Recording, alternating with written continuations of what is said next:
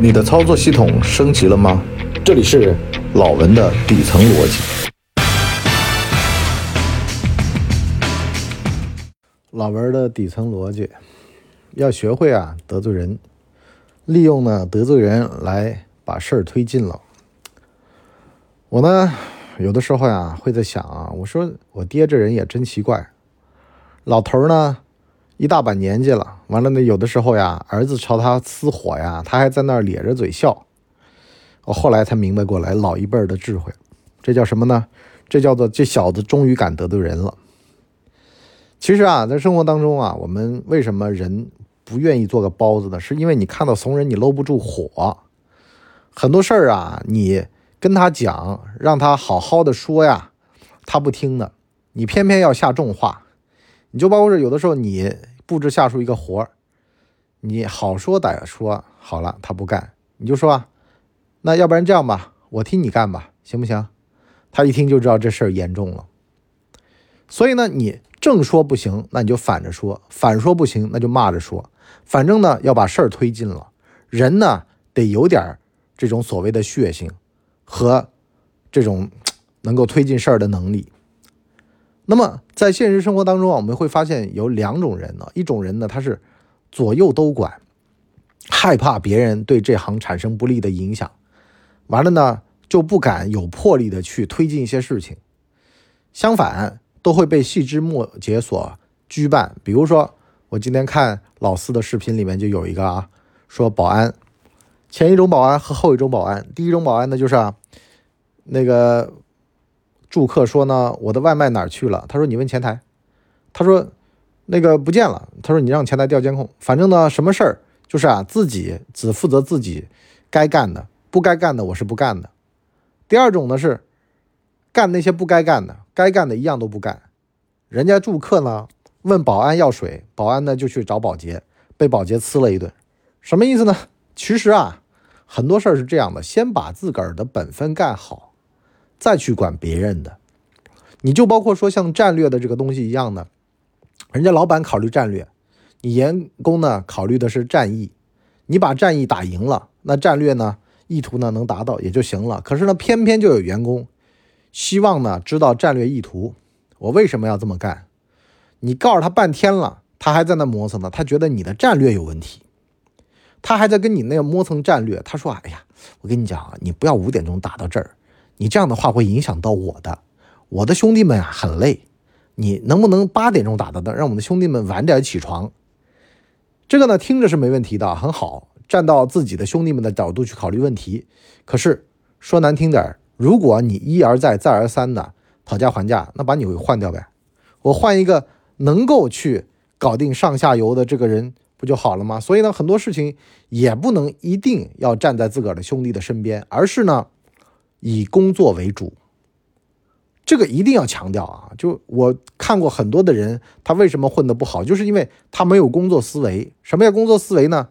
就是啊，以工作作为这个事儿的核心要义，一切绕着工作走，跟工作有关系的优先工作，跟工作没关系的才考虑到大家能不能舒服一下、爽一把。这个事儿呢很正常、很常见，但是很多人他想不明白。琢磨不透，他老是在工作前面加上什么兄弟义气、朋友关系、亲疏远近，甚至呢是亲戚亲情，那这个事儿就弄不好了呀。好多事情就是工作靠后，利益靠前了，就是别人的利益跟工作一旦冲突了，那别人的利益优先，那工作呢靠后。你就比如说别人过来跟你打个招呼，那么你们这儿的工作就往后稍一稍。让他的利益先过去，完了呢，你再工作。那你说你这份工作迟早要被人取代的，为什么呢？因为你这儿撒汤漏水多了，迟早会被人家发现的，甚至呢，就你这个东西就保不住了，你这份工作就保不住了。所以呢，你包括说很多很不专业的表现的这种行为，像之前那个直播，是吧？然后呢，放过了自个儿的同行，好了，后面连工作都丢了呀。你说还不专业吗？实际上他就是。不以工作为主，而是呢拿那个细枝末节来放在工作前面了。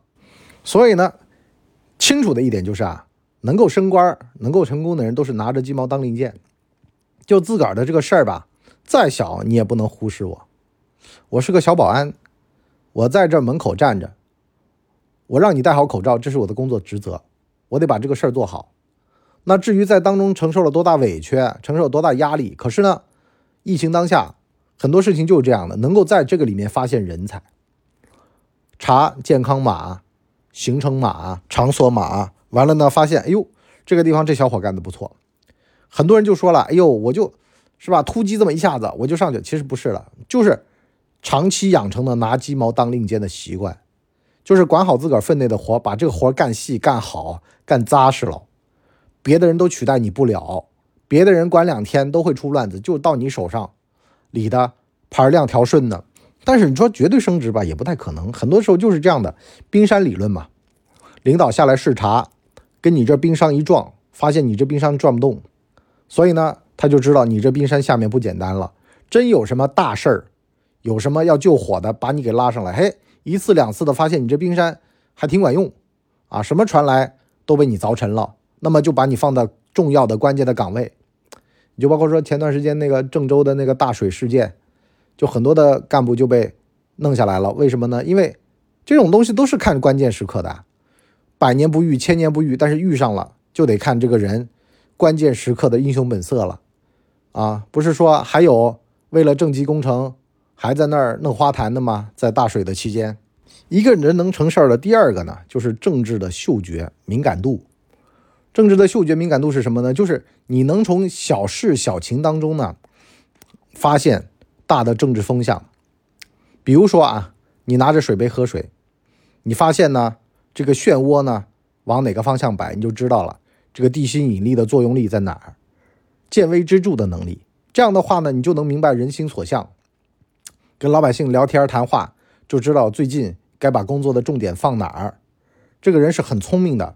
很灵敏的，很敏锐的，他才能够站到高处，振臂一呼。其实什么叫所谓的领导？领导就是手上其实拿着个小旗子，看那个风，风往左边摆，然后呢他就说：“哎，往左去啊！”实际上呢，让大家都很轻松的啊，就跟那个船长指挥船一样的，他得看风向，风向对了，那么这个船大家开的又不吃力，又很舒服。只要他指挥，大家都乐意，就跟功勋这个电视剧里面的能不能无李延年。这个角色一样的，是不是啊？兄弟们跟着他有肉吃，能打赢，完了呢又很扬眉吐气，战术战略呢完全没问题，牺牲的少啊。所以呢，这个关键就在这儿了。一个好的船长能让大家呢跟坏的船长那么一比吧，发现哎呦，跟着他真的是有奔头，兄弟们都非常非常的乐意卖命，因为呢往上冲，冲完了就有好处啊。失败的概率很低，成功的概率很高。那凭什么不试一试呢？是不是一个好的船长就有这个作用？那么反过来说呢，其实就是啊，他懂得别苗头看风向。如果逆着风，那大家都累，而且呢还会滑到深水区，滑到漩涡区，滑到乱七八糟的区，船毁人亡。谁跟你玩这个命啊？谁都不傻，是吧？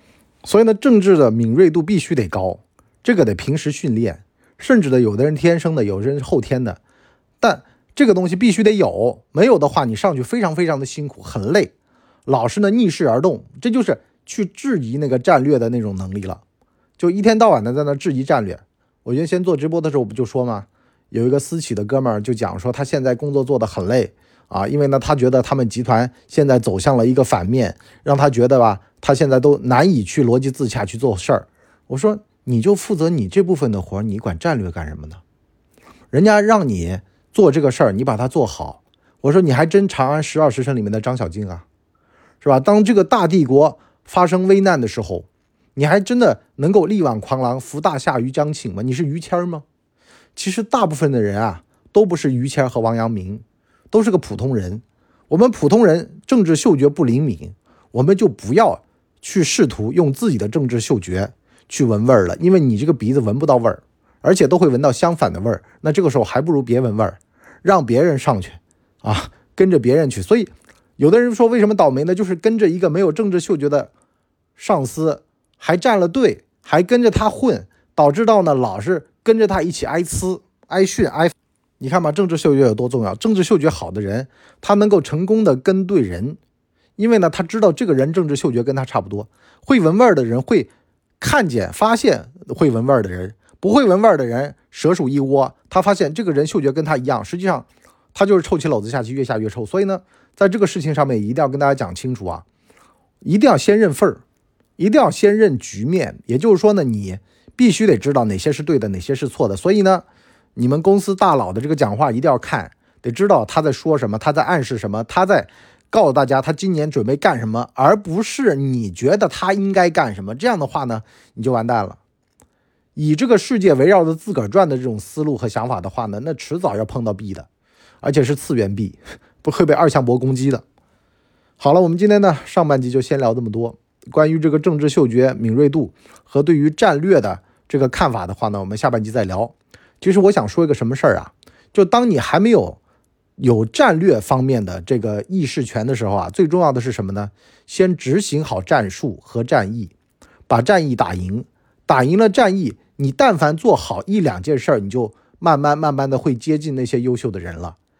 老是做对事儿，老是能够打赢仗的人啊，你对于战略啊，你会觉得说什么战略来我都无所谓，反正我能打赢。可是呢，对于一个老是打败仗的人来说，任何的战略到他这儿都是无法执行的。所以呢，先执行，把事儿执行好，你慢慢就懂得什么叫战略了。如果没执行好事儿，你事儿老是做歪、做差、做劈叉了，最好是把嘴巴闭上，先把事儿干好。好了，我们今天上面就先聊这，我们下半集再见，拜拜。大家呢，请给我们的专辑点五星好评啊，这样的话呢，我们才能够到首页去迎接更多的朋友来光临。